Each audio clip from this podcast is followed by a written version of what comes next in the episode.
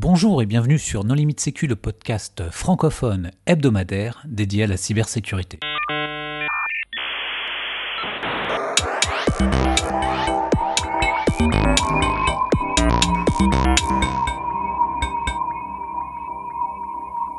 Alors aujourd'hui, nous allons parler de Biscuit, qui est un jeton d'authentification et d'autorisation pour les microservices et les web services, avec Geoffroy Coupry. Bonjour Geoffroy.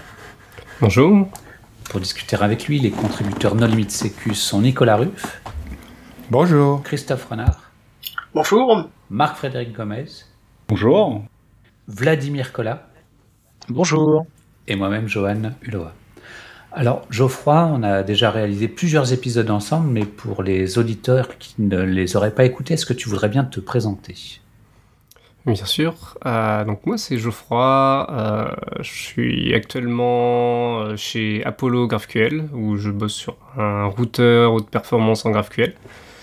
je suis très très très orienté Rust, étant dans cette communauté depuis quasiment la, publication des, premières, des, premières, versions. Et euh, depuis quelques années, ben, je bosse sur euh, le projet Biscuit euh, que j'ai commencé dans mon job précédent chez Clever Cloud et ben, en fait qui continue, qui est en train de grossir, se créer une petite communauté open source très sympa. Alors pour resituer le contexte, nous allons parler donc de microservices, de web services. Est-ce que tu peux nous expliciter tout ça rapidement? Oui, donc bah, le, web service, c'est euh, ce qui va recevoir votre euh, requête web, que ce soit site web ou euh, vraiment quelque chose de purement machine, machine à machine, qui n'est pas orienté navigateur, juste une, interface qui va, répondre de la donnée. Et bah, le microservice, eh, c'est une des manières de faire la tambouille derrière. C'est-à-dire que est-ce qu'on a une grosse application, ce qu'on appelle un monolithe, qui va tout faire euh, vraiment en, un seul bout de code ou est-ce que plusieurs parties de ce web service, de cette application, va être séparées entre différentes machines, différents services qui interagissent entre eux, que généralement l'utilisateur ne voit pas, euh, mais euh, on peut avoir des infrastructures avec des, centaines, des milliers de microservices qui se parlent entre eux. Et donc, Biscuit sert de jeton d'authentification et d'autorisation. Est-ce que tu veux bien nous expliquer la différence entre les deux? Hmm. Pour l'authentification, il s'agit de prouver qui on est. Alors, c'est pas l'identification qui, qui est une partie de ça, qui est vraiment, je, je viens, je, je prouve que je suis Geoffroy. Euh, par exemple, je monte ma carte d'identité, des choses comme ça. Ça, c'est un mécanisme d'authentification, mais l'authentification, ça peut être quelque chose d'aussi simple que est-ce que je suis la même personne qui s'est connectée que celle qu'on a vue il y a une heure? Et euh, on a plein plein de mécanismes d'authentification qui sont plus ou moins flexibles pour son usage. Ça peut être, euh, on a enregistré un login, un mot de passe dans le, site, ou ça peut être, euh, on délègue euh, à un autre service, comme ce qui se fait avec les connexions par Google. Ça peut être des choses encore plus alambiquées, type les, les, Active Directory, des choses comme ça. En gros, c'est toujours, on doit savoir si, la personne à qui on parle est bien celle qu'on, à qui, à qui on devrait faire confiance. L'autorisation, c'est une fois qu'on sait à qui on parle, c'est qu'est-ce que cette personne, qu'est-ce que cet agent, utilisateur ou machine peut faire. C'est est-ce qu'on a accès à tel ou tel fichier, est-ce qu'on a accès à euh, tel service, euh, est-ce que euh, qu'on peut se connecter à cette machine sachant qu'on est dans telle partie du monde ou pas? Est-ce que la date a expiré? Est-ce que, enfin, y a plein, plein de règles, plein de possibilités là-dessus sur l'autorisation qui vont dépendre vraiment bah, des besoins de l'application. Ça peut aller de euh, bah, qui a le droit de se connecter euh, sur le compte Netflix pour lire des films et combien de personnes en même temps, ou euh, des, mécanismes de délégation extrêmement compliqués dans, dans des applications web. Et pourquoi est-ce que on va utiliser des, tokens avec un langage compliqué plutôt que de le faire à l'ancienne où quand quelqu'un arrive avec une identité, ben on va chercher dans la base de données euh, s'il a les droits, euh, peut-être avec des ACL ou un truc de ce genre, et puis gérer l'autorisation comme ça. Alors si on peut le faire, on a généralement tous intérêt à le faire parce que c'est une méthode qui est extrêmement simple. En fait, on a dans, le cookie un truc qui est complètement random et, voilà, on arrive, le, cookie et on regarde la valeur, on va chercher en base, on a les infos de session, quel utilisateur c'est, tout, ce qu'on peut avoir. Et si on veut révoquer ça, bah, c'est pas compliqué, on enlève cette entrée de la base et puis c'est fait. C'est super, euh, sauf que en fait, si on passe à l'échelle, si on commence à complexifier l'app, c'est pas forcément euh, très adapté. Par exemple, si la requête, euh, on parlait de microservices tout à l'heure, on peut avoir une même interface web, un, même, nom de domaine qui va avoir sur une même API plusieurs endpoints, euh, je commence à parler en anglais, désolé, sur plusieurs adresses sur le, même nom de domaine, mais qui en fait sont dirigés vers différents services. Et peut-être que tous ces services n'ont pas, eux, la notion d'utilisateur, de rôle. Euh, peut-être que eux n'ont pas accès à cette base de données. Ça peut être par exemple un site d'info qui a euh, un concept de compte utilisateur et euh, il y a un petit encart dans un coin qui dit vous êtes connecté ou pas, vous avez accès ou pas à des choses. Mais peut-être que le service qui lui dit moi si on me demande tel, tel article, je veux juste savoir si on est autorisé à lire cet article j'ai pas, j'ai pas à avoir accès à la base utilisateur entière parce que tous les autres services comme moi vont essayer d'y accéder en même temps. Donc ça fait cette espèce de, gros point de contention auquel tout le monde va se connecter et euh, ça, complexifie l'archi. C'est pour ça qu'au bout d'un moment, on a envie de partir à des, des systèmes un peu plus découplés où euh, le service qui va vérifier les droits, qui va vérifier l'autorisation, n'est peut-être pas forcément celui qui a accès à euh, toute la liste de tous les utilisateurs, toutes les connexions ça peut être quelque chose. On peut quand même faire passer ça à des échelles énormes, mais si, le système se complexifie, on va avoir envie d'effectivement de, séparer un peu cette gestion droit utilisateur euh, en des choses plus décentralisées il y a aussi un problème de, lenteur, c'est-à-dire que si je m'authentifie sur euh, un référentiel d'authentification que je dispose ensuite d'un jeton et que je l'utilise sur un service tiers, euh, le service tiers doit accéder à la base de données, donc il faut qu'il se connecte à la base de données, donc toute la, partie TCP, euh, toute la crypto éventuellement c'est sur du TLS, ensuite requête la base de données, tout ça pour vérifier juste que j'ai bien le droit d'y accéder. Il y a aussi un, problème de lenteur et le fait effectivement, comme tu le disais, de devoir accéder à la base de données, ce qui fait qu'avec des vérifications locales basées sur la crypto dont tu vas nous parler, ça permet justement de se passer d'accéder au référentiel d'identification. Et du coup, la solution, c'est de confier à l'utilisateur la liste de ce qu'il a droit de faire. Ça dépend. bah, Peut-être qu'on pourrait confier quelque chose à l'utilisateur si on sait que euh, ce qui nous rend après euh, n'a pas été bricolé.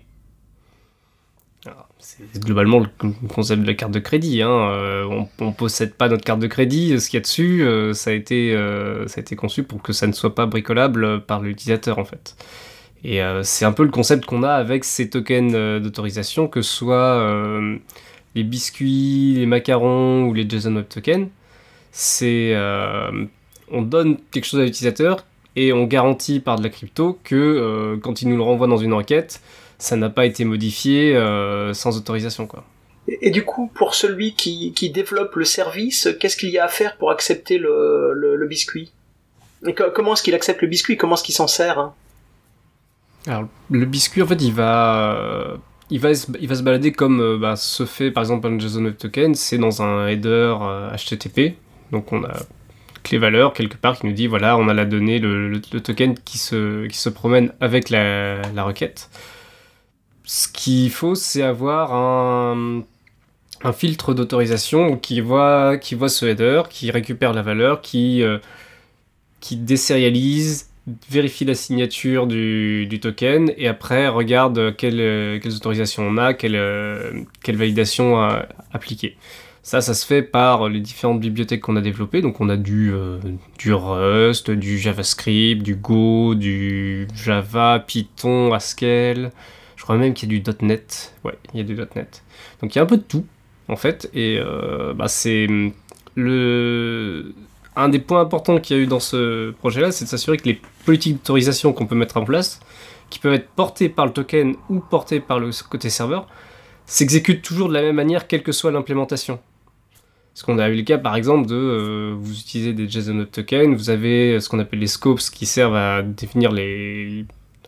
enfin, c'est là où les gens vont généralement mettre leur rôle, leurs autorisations, choses comme ça. Et on va se retrouver avec des cas où c'est pas exécuté de la même manière selon le système. Nous, en apportant une spécification sur l'autorisation, on peut s'assurer que partout, ça va s'exécuter comme il faut. Et est-ce qu'il y a des mécanismes qui permettent de, prévenir le vol de biscuits? Alors, c'est le sujet de la révocation et qui est un très très très long et grand sujet. Euh, mais avant d'y arriver, je, vais quand même expliquer un petit concept sur le, sur le design de biscuit, parce que c'est quand même la partie importante. Et après, on revient sur la révocation. Donc, euh, quand on a un JSON Web Token, on va mettre peut-être dedans un user ID ou une liste de rôles, des choses comme ça, on vous le donne.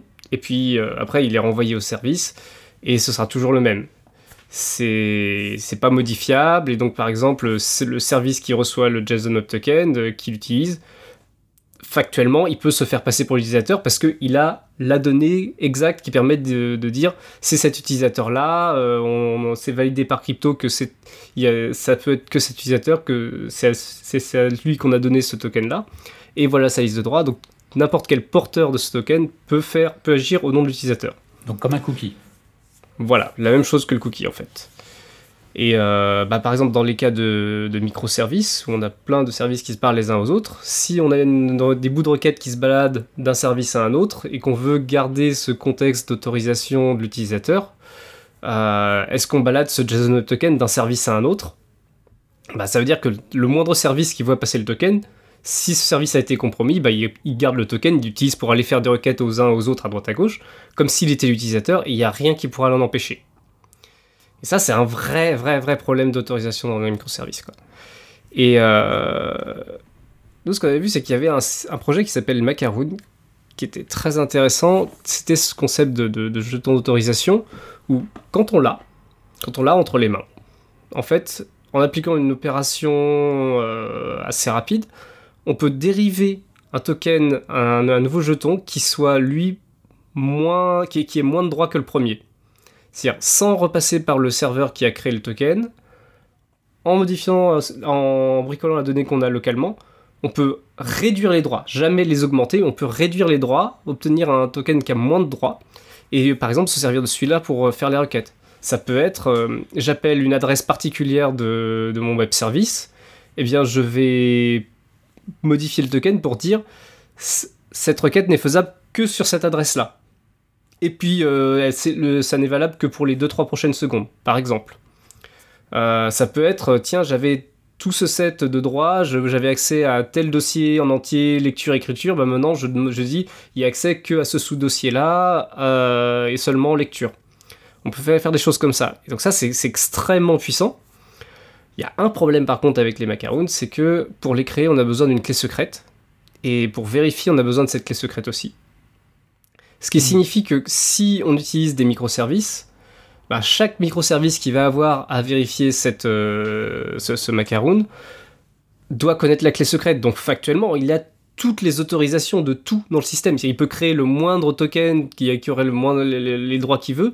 Vu qu'il connaît la clé secrète, il peut le faire. Et pareil avec euh, un système à web service, le, moindre service qui, doit, qui va recevoir ça va, factuellement pouvoir se faire passer pour l'utilisateur parce qu'il va connaître la clé secrète. Mais la clé secrète, elle est euh, stockée uniquement sur une un seul device hein bah, En théorie. elle, est, elle, elle, n'est stockée que sur la machine qui va créer le token, et, enfin, au service qui crée le token et au service qui le vérifie. Et le problème, c'est que le, service. C'est à l'origine, tu as une usurpation d'identité. Mm. Il a, il a, c'est le maillon faible, mais sinon, si c'est quelqu'un qui est légitime, euh, si quelqu'un veut essayer de voler sa session, etc., c'est plus compliqué s'il n'a pas accès à la machine. En fait, le, problème que tu as, c'est la distribution de clés symétriques pour faire du HMAC sur un nombre de services qui est important où tu vas avoir un nombre de clés, soit tu auras des clés partagées entre services, soit tu as un nombre de clés exponentiel, euh, enfin au carré du nombre de services, et euh, à gérer c'est l'enfer. Et puis révoquer des clés quand tu as commencé à les distribuer comme ça, euh, c'est aussi pas évident. Oh, c'est infernal un moment. Et en fait, bah, c'est ce problème aussi qu'on doit faire confiance à tous ces services-là, en fait. On ne devrait pas. Et d'où vient cette idée, mais est-ce qu'on pourrait pas avoir ce concept du token qu'on dont on peut réduire les doigts euh, mais ça avec la clé publique, clé privée, c'est-à-dire qu'on signe avec la clé privée, elle reste un endroit bien au chaud, bien, bien à l'abri, et tous les services qui vérifient, eux, n'ont besoin de connaître que la partie publique, la clé publique, qui ne sert qu'à vérifier, qui ne, sert pas à, euh, à, créer, à signer de nouveaux tokens. Et donc ça, c'est Biscuit. Biscuit, c'est cette capacité à vérifier clé publique, clé privée, mais on peut quand même dériver le token et réduire les droits pour pouvoir faire des requêtes comme ça. Et donc là, par exemple, ce, concept du microservice où on envoie une requête à l'un, puis après il envoie une requête à l'autre, etc. Bah, en fait, le premier, il reçoit une requête avec euh, un token avec euh, une série de droits, puis peut-être avant d'envoyer au deuxième microservice, il va réduire le set de droits possible et dire bah maintenant toi tu as le droit de faire que tes tâches, et puis celui-là il va peut-être envoyer encore un autre, et en fait de proche en proche, en fait ils n'auront accès que, que exactement aux droits dont ils ont besoin et pas plus. C'est-à-dire qu'on réduit énormément le, contexte d'autorisation à en fait juste ce qui est nécessaire, ce qui est le, bah, principe de, moindre autorité qu'on peut rarement appliquer en fait en microservice, sauf, à avoir des gros points de contention. Là, on peut le faire de manière complètement découplée. Sur, ton, modèle, euh, euh, le choix de la crypto symétrique par, par Macaroon, c'était pour aller vite, euh, parce que la crypto asymétrique, bah, on pense à RSA en fait, grand nombre, c'est lent de faire une transaction.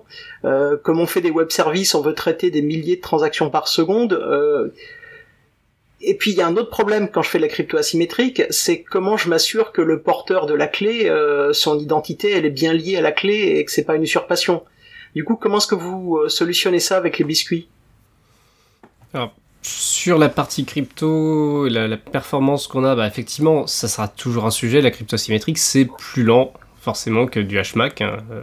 mais dans, les faits, la vérification d'un token coûte moins d'une milliseconde, généralement même beaucoup moins, parce qu'on est sur de la, signature euh, ED25519, qui, qui est quand même un algo, un algo qui, poutre, hein, on va dire, c'est rapide. Voilà, c'est, on le choisit pour ça, ça marche, c'est simple, et c'est très bien supporté sur euh, la plupart des langages.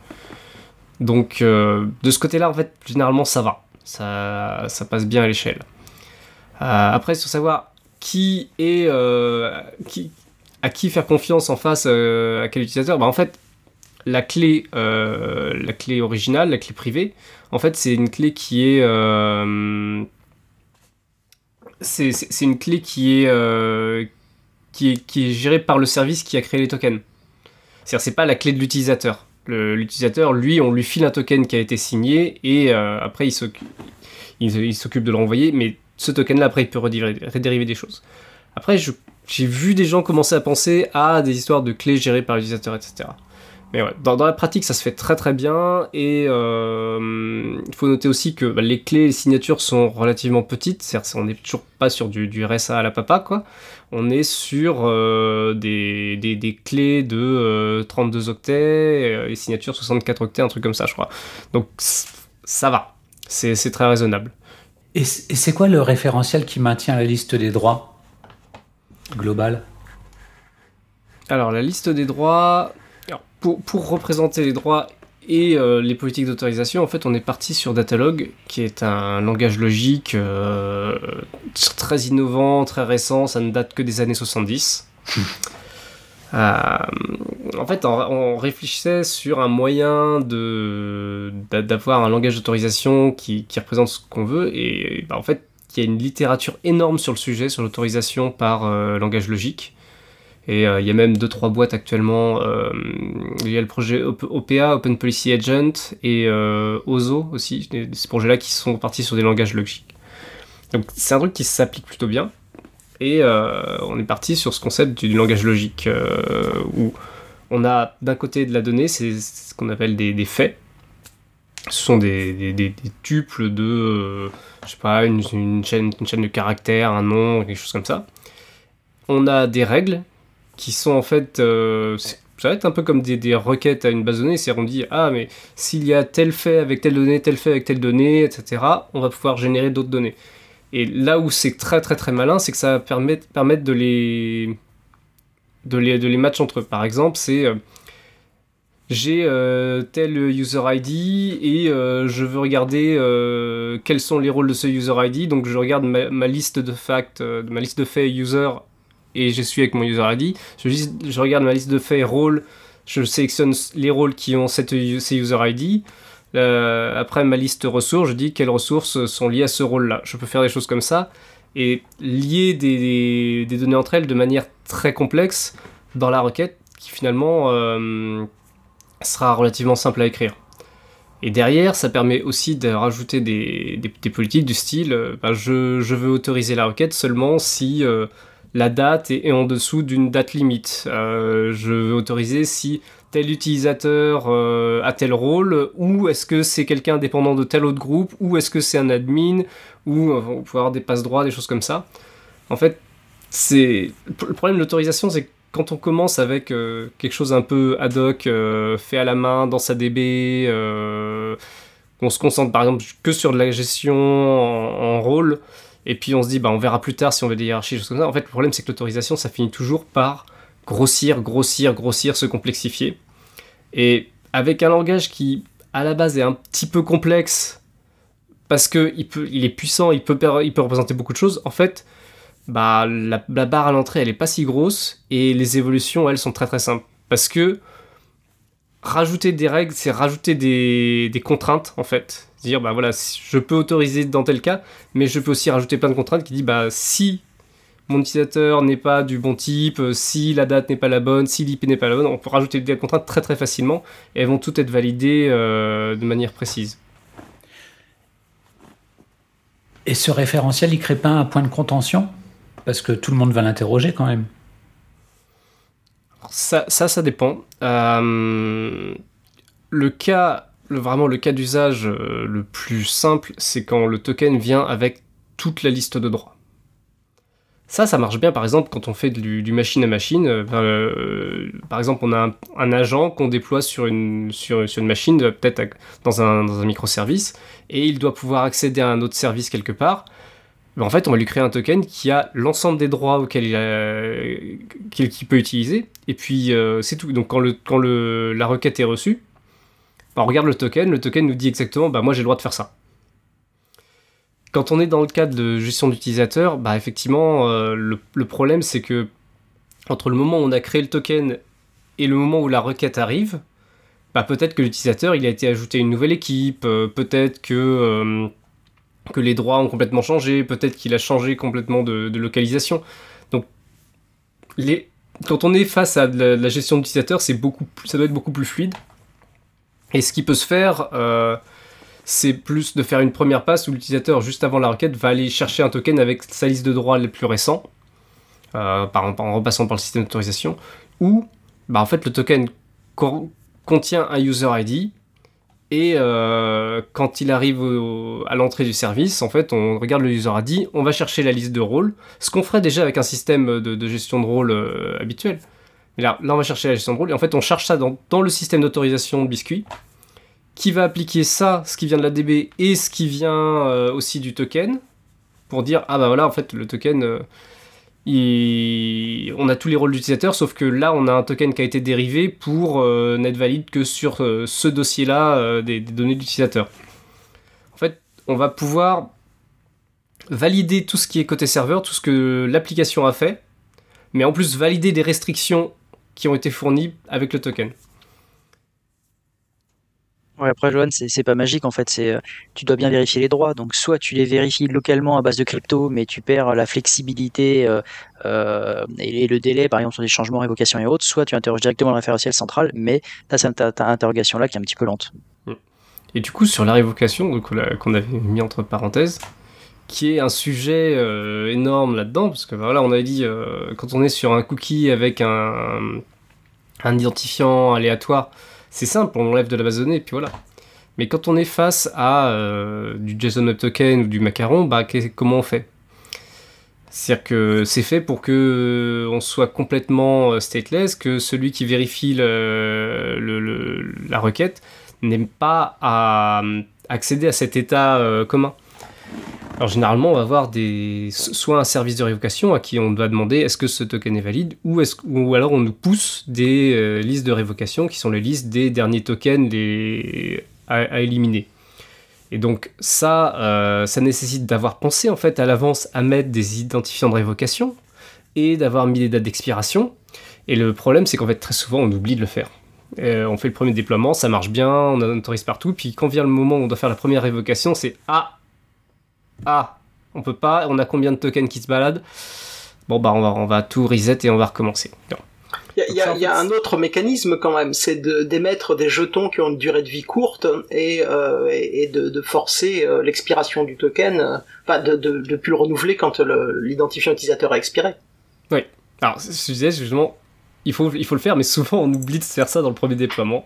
Et le problème aussi de l'expiration, c'est que l'expiration qu'on donne à un token, on veut qu'elle soit quand même sympa pour l'utilisateur, mais quand on a été prévenu que là, il y a un token qui a été compromis, euh, faut le révoquer là tout de suite, bah en fait, même avec l'expression, on a besoin de liste de révocation. Et en fait, dans Biscuit, on a... Euh, c'est directement intégré au système que en fait un token vient avec des, des identifiants de révocation et c'est très facile d'aller les, les, révoquer. Mais ce qui est intéressant en fait là-dedans, c'est que il y, a cette histoire des tokens qu'on peut dériver où on a un token et puis on réduit les droits, on en crée un autre et puis dessus là on peut réduire, etc bah, quand on réduit, euh, quand, on révoque le premier token, si on dit si, je vois arriver un token avec son identifiant à celui-là, bah en fait ça va révoquer toute la chaîne derrière. Et ça, ça permet de s'assurer que le système euh, fonctionne bien sur la révocation. Mais il n'y a pas de magie, il y a une gestion d'état à faire sur la révocation, c'est quelque chose qu'on devra toujours faire. Parce que juste sur, la révocation, pour moi, il y a un, élément qui, qui me semble pas évident, euh, c'est qui distribue la révocation à quoi? Est-ce qu'il faut connaître tous les services accédés par un utilisateur pour leur distribuer et qui doit avoir un point d'API euh, pour leur distribuer l'information de révocation? Ou est-ce que c'est eux qui vont le chercher sur un point de distribution? Alors ça, c'est pas euh, fourni ou spécifié par Biscuit, euh, parce que ça, ça, dépend vraiment de l'archi des gens. Hein. Il y en a, ça va être en fait un cron qui télécharge un bout de, de fichier dans un coin. Il y en a d'autres, ils vont avoir des, des, flux euh, par, euh, je sais pas, du, Kafka ou du, du RabbitMQ, des choses comme ça. C'est Là, je, je, peux fournir un système d'autorisation, je peux pas fournir toute l'archi derrière non plus. On, peut, recommander des choses. Euh, de préférence, je préfère quand c'est push-base, où, le, service de révocation va envoyer partout à tous les services qui en ont besoin la, donnée. Mais quand on commence à avoir beaucoup de services dans tous les sens, bah en fait, ça peut valoir le coup que ces services-là, par eux-mêmes, aillent chercher l'info parce que euh, l'inventaire de tous les microservices va être compliqué. Quoi. Ouais, donc pour nos auditeurs, ce serait d'avoir un exemple concret sur le déploiement de la techno. C'est-à-dire que là, tu nous as convaincu, ça, ça, c'est plus sécurisé qu'un cookie. C'est beaucoup, c'est hyper souple sur des microservices, mais de façon concrète, on fait comment? Je l'installe comment? Je suis un site financier, je suis un site marchand, euh, ou c'est juste un site de jeu, par exemple? Comment tu mets, comment tu mets en place ces, ces micro-autorisations? Parce que si tu as 2-3 utilisateurs, ce que je crois comprendre, c'est assez, assez, simple. Maintenant, tu as 2000 utilisateurs simultanés, tu vas, tu vas faire des biscuits à la volée. Et tu te rends compte qu'à un moment, tu as une compromission. Comment tu fais pour détecter comment, comment, tu fais pour mettre tout ça en œuvre? Comment une équipe euh, de dev met ça en œuvre? Alors, la question est, peut-être un peu. Euh, non, c'est super intéressant comme question. Bah, euh, demain matin, je me pointe, je vais voir mon dev dans mon équipe. Je lui dis Putain, j'ai fait un super enregistrement. et mon gars, c'est parti, je veux que tu m'installes ça demain. On peut faire de l'authentification. Comment tu fais? Alors, on va dire, c'est une partie où on est actuellement en train d'explorer. parce que, en fait, ce qu'on a, c'est une bibliothèque euh, qui permet de. J'ai un token qui arrive sous format sérialisé je désérialise, je, vérifie signature, j'applique mes politiques, etc. Maintenant, c'est comment est-ce qu'on cale ça dans, un, dans une application web? Euh, on a des, deux trois exemples. Euh, on a euh, avec Express en, Node, en Node qui est fait. On est en train de regarder pour faire ça dans des applications Spring. En fait, le concept c'est qu'il y aura cette bibliothèque intégrée dans, dans l'application dans, web. Un endroit où on va regarder le header qui contient le token et on va charger ça avec euh, bah, en utilisant bibliothèque Biscuit. En fait, on a, on a sur le site plein d'exemples sur comment charger ça et toutes les infos de ah bah on est en train de requêter à telle adresse, euh, voilà la date courante, euh, je sais pas, voilà l'IP source de, du client, des choses comme ça. Toutes ces choses-là dont on peut avoir besoin. Et après, bah en fait, le, token, on l'appelle, on lui dit, vas-y, autorise-moi ça. Dis-moi, est-ce que, est-ce que tu acceptes ou pas? Et en fait, toutes les politiques vont se tester les unes après les autres mais ça, ça vient comme une bibliothèque, ça vient pas tout clé en main, euh, ça n'a pas vocation à, tout remplacer. C'est comme je dis, on n'allait pas refaire tout le système de révocation, on va pas remplacer Spring Security. Ça aucun intérêt d'aller faire ça parce qu'il y a des gens qui, ont extrêmement bien bossé là-dessus. Par contre, ça va pouvoir s'intégrer dedans. Et c'est ça qui, est, qui va être intéressant. Tu, tu, peux avoir une fonction complémentaire et te permettre de, de gagner en agilité. Exactement. Et aujourd'hui, euh, est-ce qu'il y a, des, prestataires de services ou des, services euh, euh infonuagiques qui, utilisent cette technologie pour, les services, pour des services qui sont en prod? Alors, bah, mon précédent employeur, Clever Cloud, utilise beaucoup les biscuits, ouais. L'un des meilleurs exemples, c'est le cluster Pulsar. Donc Pulsar, c'est une, techno de, messages, de, queue de messages, un peu comme, euh, Kafka, euh, qui est censé en fait pouvoir passer à l'échelle beaucoup plus parce qu'on peut créer plein, plein, plein, plein, plein de queues, enfin, ils appellent ça des topics là-dedans, beaucoup plus que dans Kafka. Et le concept qu'il y avait pour déployer ça chez, chez Killer Cloud, c'était on va faire un gros cluster, vraiment, un paquet de machines, et tous les utilisateurs vont être dessus. Alors tous les utilisateurs sur le même ensemble de machines avec leurs données, etc comment est-ce qu'on va sécuriser ça Comment est-ce qu'on va gérer l'autorisation Et ben c'est là que Biscuit en fait ça s'avère pas mal parce que on peut dire ben il y a des concepts d'isolation dans, en fait dans Pulsar qui s'appelle le, tenant qui est une espèce de vraiment un sous-cluster mais qui est qu'on peut pas on peut pas donner l'accès à ça à l'utilisateur parce que ça donne trop de droits. On a le namespace qui est un sous-ensemble de, de, de topics en fait.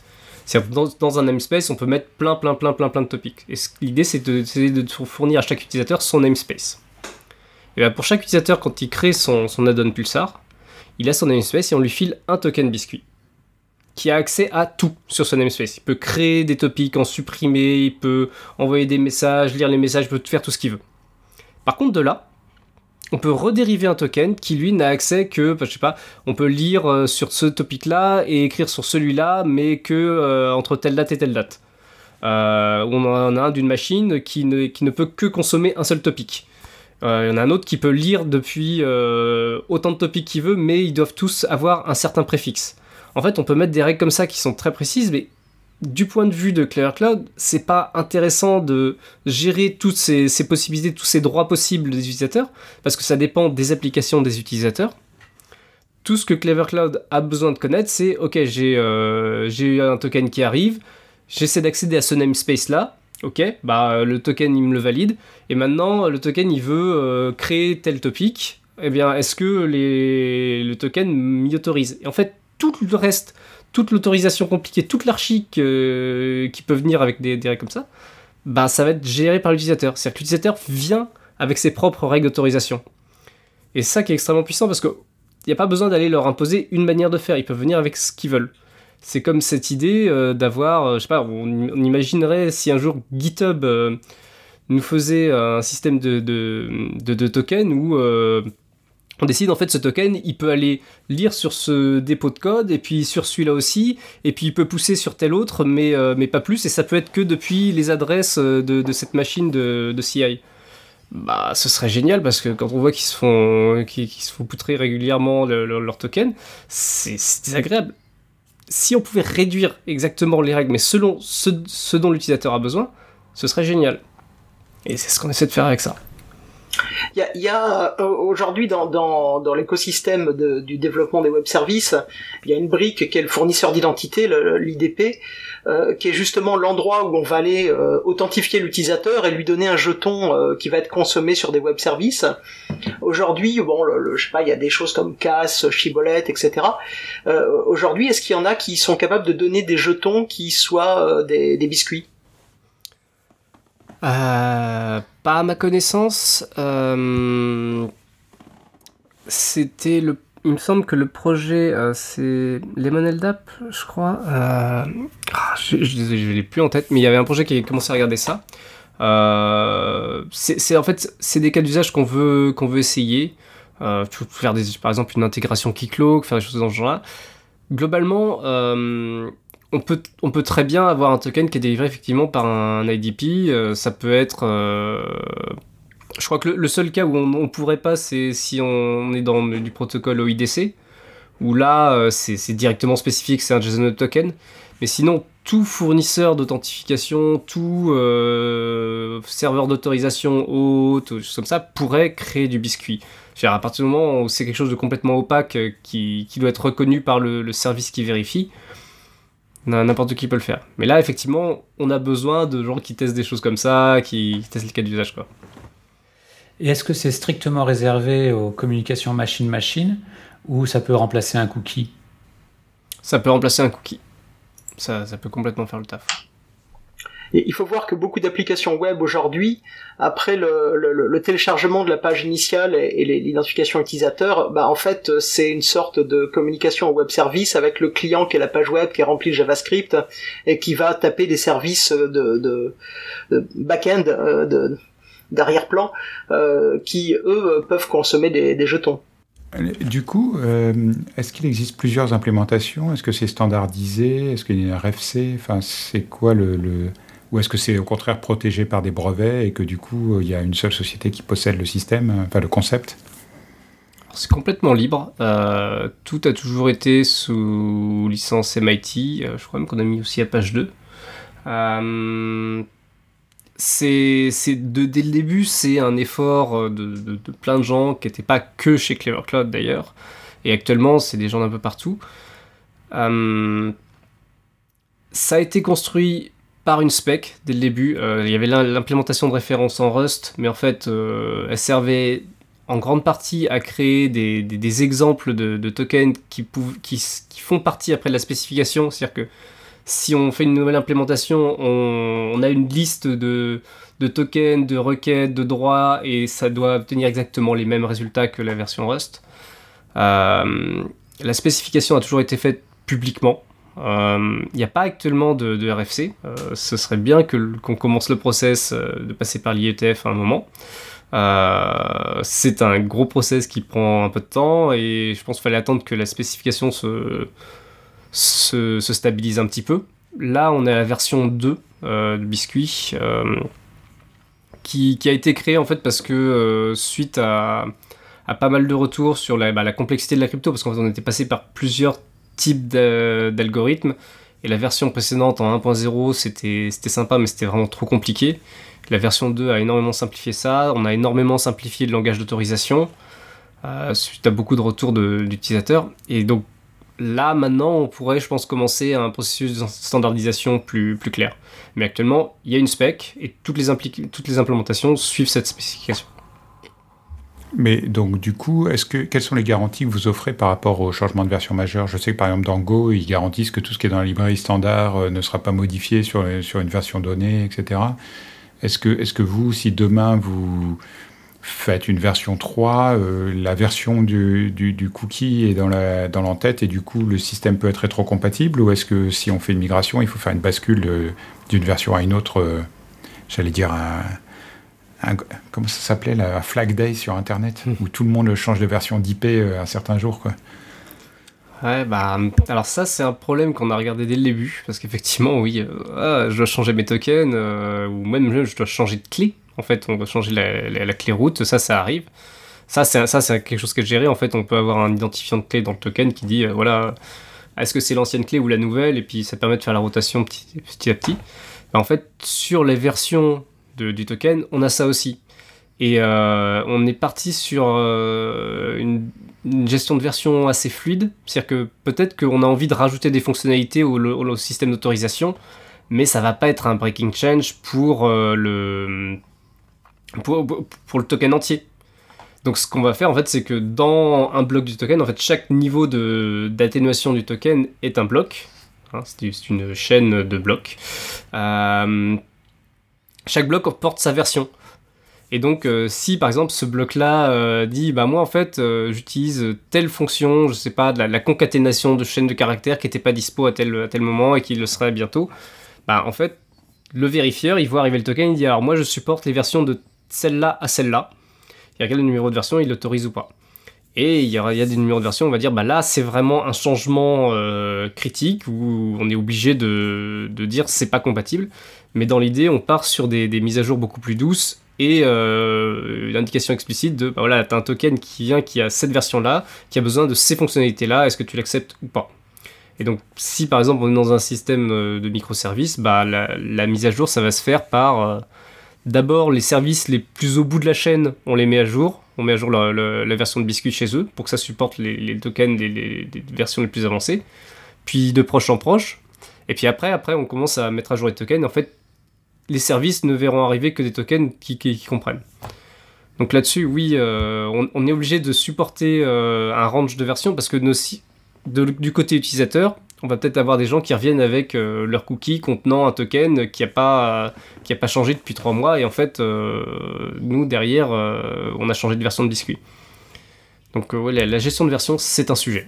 C'est un sujet qu'il faut adresser. Donc là, tu me parles de chaîne de blocs. Euh, bon, c'est du protobuf, c'est de la SN1 ou c'est autre chose? Comment, Quel est le format de sérialisation et mm. comment vous garantissez qu'il est un petit peu robuste? Je sais que Rust est très robuste pour tout ce qui est parsing, mais euh, si je décide de faire une implémentation en C demain, euh, quelle est la complexité du format de représentation interne? C'est du protobuf V2. en fait, on a testé plein de formats avec comme contrainte la taille Est-ce qu'on peut avoir une représentation canonique? Et ça, généralement, on n'a pas ça. on a testé plein de trucs et à la fin, bah, Protobuf avait l'attrait que c'est suffisamment petit et il y a des implémentations de bonne qualité dans la plupart des langages. Parce que c'était cette idée qu'on doit pouvoir faire des implémentations dans plein de langages différents. Et il fallait quelque chose d'assez compatible. Après, si tu veux faire une implémentation en C, t'as pas besoin, parce que l'implémentation Rust vient avec des headers C et tout ça, donc en fait, on peut l'utiliser directement dans une application C. Oui, mais là, je te sortirais l'argument habituel contre Rust, qui est qu'il y a plein de plateformes qui ne sont pas officiellement supportées, donc euh, si tu veux faire... Euh, du, du RISC-V, enfin je sais plus quelle est la liste, peut-être même du Linux 32 bits, je crois qu'il y a un truc comme quoi c'est pas supporté. Mais... RISC-V, je suis quasi certain que ça fonctionne parce que voilà. Non, effectivement, si tu as ton, ton Big Iron, euh, oui, d'accord, peut-être que ça va peut-être pas marcher.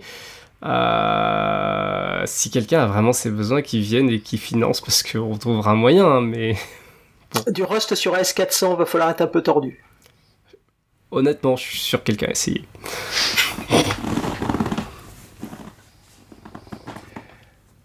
Ok Geoffroy, est-ce que euh, donc le, projet est open source. Est-ce que vous avez besoin de ressources? Euh, Si oui, quel type? Des, contributions? Si oui, quel type?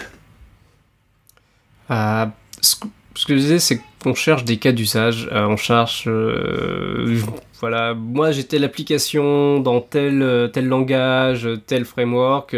comment est-ce qu'on fait l'autorisation? Bah ben viens, on on va regarder, on, va, faire un cas, un exemple et voir si ça, marche bien. C'est ce genre de choses qu'on cherche actuellement. Euh, et de ces cas d'usage vont sortir Ah, mais en fait, il y a peut-être telle fonctionnalité qu'on n'a pas et donc c'est le moment de, s'y intéresser. Donc euh, là, là, là c'est vraiment euh, de l'usage, du test, des retours. c'est très très stable actuellement, donc on commence à être vraiment content, mais c'est Là, c'est le moment où on doit communiquer à fond sur le projet et, euh, faire ainsi à plein de monde. Alors, le site web, c'est biscuitsec.org, c'est ça? Oui, oui, les, les, gens, il y avait des gens qui avaient fait un. Les gens de chez Assert qui avaient fait un petit, euh, un petit site autour de biscuits euh, il y a quelques temps. Et en fait, ils, ils ont gracieusement passé le domaine pour qu'on mette toute la doc biscuit dessus parce que voilà, le, jeu de mots était trop drôle. Euh, on a plein d'exemples sur le site de tous les langages et notamment euh, dans la page web, il y a des exemples d'utilisation du datalog, d'application des, des, droits. Euh, tout ça, c'est fait en WebAssembly utilisant la version Rust, c'est-à-dire qu'on change le moindre caractère, la, moindre ligne dans le datalog, et ben ça va être revalidé en live dans le navigateur, parce que voilà, on commence à avoir plein plein plein d'outils pour ce genre de choses. On a aussi une ligne de commande, on a plein de choses. Ça me semble être une bonne conclusion, mais peut-être que tu souhaiterais ajouter un dernier mot? Euh, Oui, Biscuit, c'est le futur, c'est le futur de l'autorisation, donc euh, bah, on vous attend. Hein. Merci Geoffroy. Merci à vous. Merci aux contributeurs. Chers auditeurs, nous espérons que cet épisode vous aura intéressé et nous vous donnons rendez-vous la semaine prochaine pour un nouveau podcast. Au revoir. Au revoir. Au revoir. Au revoir.